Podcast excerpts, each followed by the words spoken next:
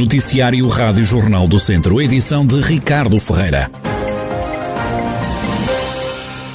A pandemia da Covid-19 matou na última semana mais duas pessoas em Viseu. No Conselho Viziense e desde março do ano passado já morreram com o novo coronavírus 126 pessoas. Em todo o distrito foram já 629.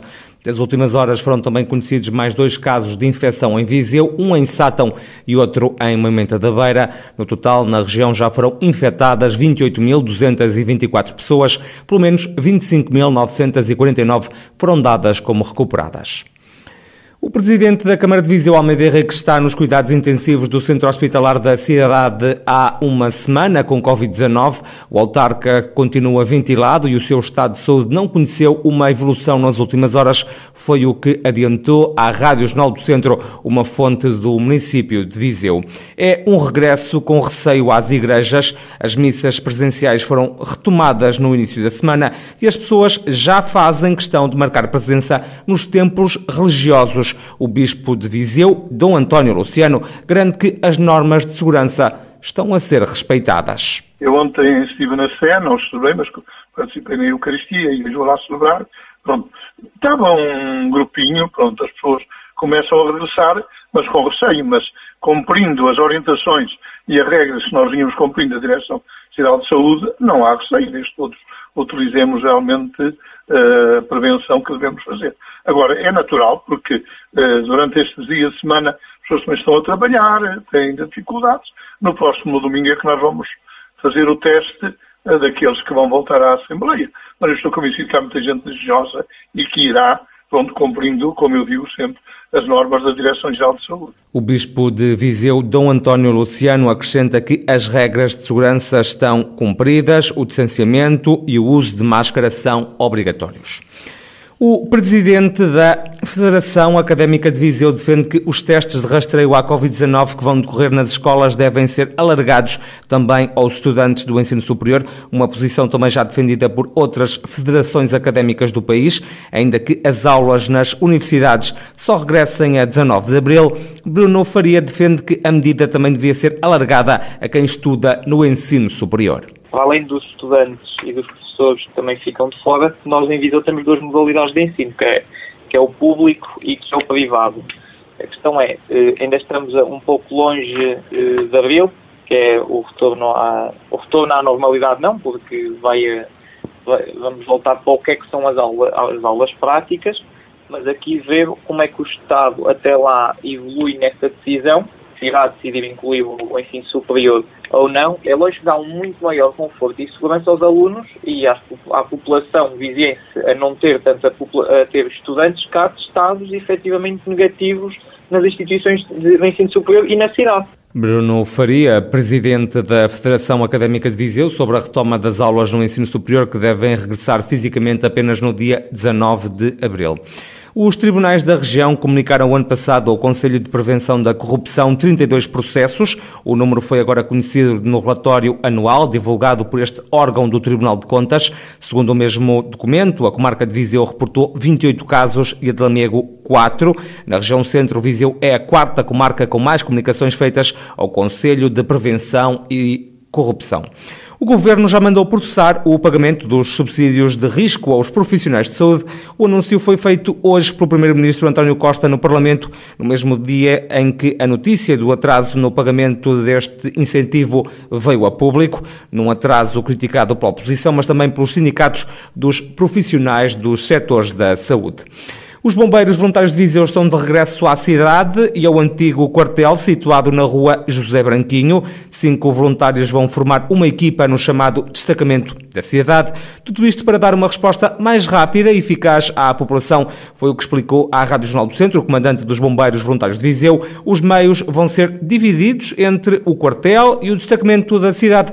Acrescenta ainda Rui Leitão. Iremos ter veículos específicos para combate a incêndios florestais, iremos ter veículos específicos para uma intervenção em incêndios urbanos ou industriais, iremos ter veículos ligeiros de combate a incêndios, que é um veículo versátil, quer seja na vertente urbana, quer seja na vertente florestal, iremos ter o complemento das ambulâncias para o socorro pré-hospitalar e do veículo de, de, abastecimento, ou seja, quer seja no quartel, quer seja na, no destacamento da cidade, irão estar divididos os meios que entendemos que serão capazes para ocorrer uma primeira intervenção, que depois irá haver sempre um reforço musculado uh, para qualquer tipo de situação que ocorra. Rui Leitão, o comandante dos Bombeiros Voluntários de Viseu, a partir do dia 15 de maio vai ser formado o destacamento da cidade, com cinco voluntários em permanência no antigo quartel. O efetivo pode ser aumentado consoante as necessidades.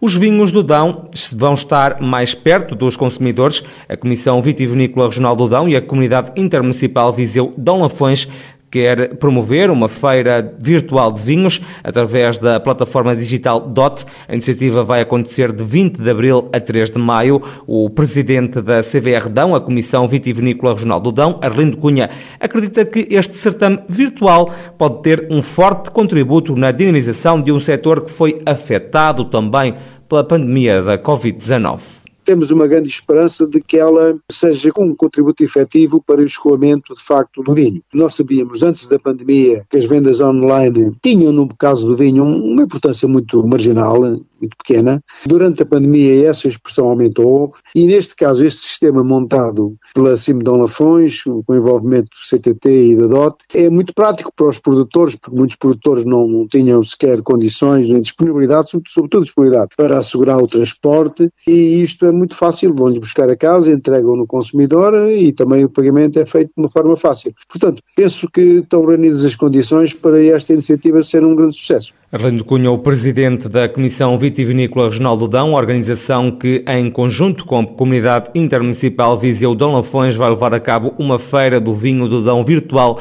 através da plataforma DOT. É uma iniciativa que decorre de 20 de abril a 3 de maio.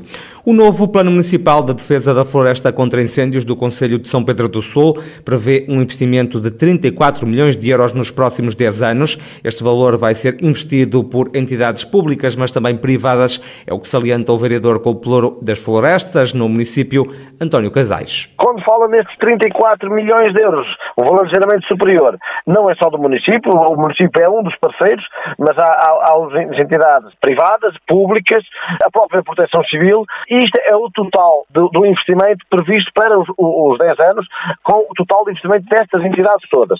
Claro que o município tem aqui também uma cota parte importante na execução das faixas de gestão de combustível, nas, da, da proteção dos equipamentos de proteção, que vai tentar manter e melhorar ao longo destes anos. António Casais, vereador das Florestas na Câmara de São Pedro do Sul, autarquia que tem um novo plano municipal de defesa da floresta contra incêndios.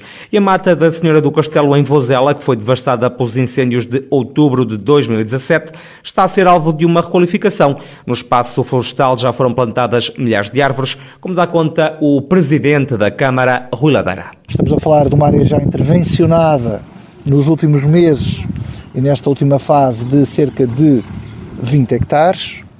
Uh, temos, fizemos uma plantação uh, que estamos a falar seguramente na ordem das 10 mil plantas. Uh, como disse, sobreiros, carvalhos, uh, faias, castanheiros, áceres, outro tipo de, de, espécies que se adaptam bem aqui ao nosso ecossistema.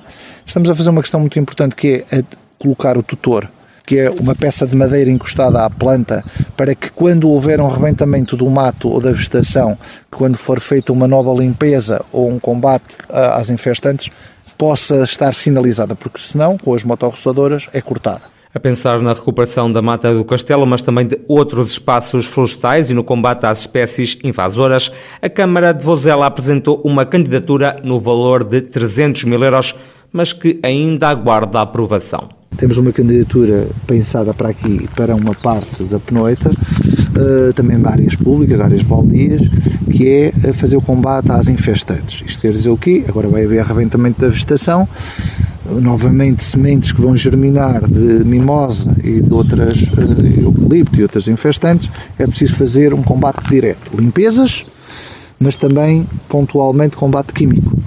Eh, bem balizado, bem especificado, e estamos à espera dessa candidatura que importa num valor superior a 300 mil euros, 300 e muitos mil euros, apoiado 85, 90% e estamos à espera dessa aprovação. Para quê? Para dar o passo seguinte e complementar aquilo que é uh, todo este trabalho. Roladeira, presidente da Câmara de Vozela, aconselho que ontem recebeu a visita da diretora regional do Centro do Instituto de Conservação da Natureza e das Florestas, Fátima Reis, ehm, ela que visitou o andamento dos trabalhos de recuperação da mata da Senhora do Castelo.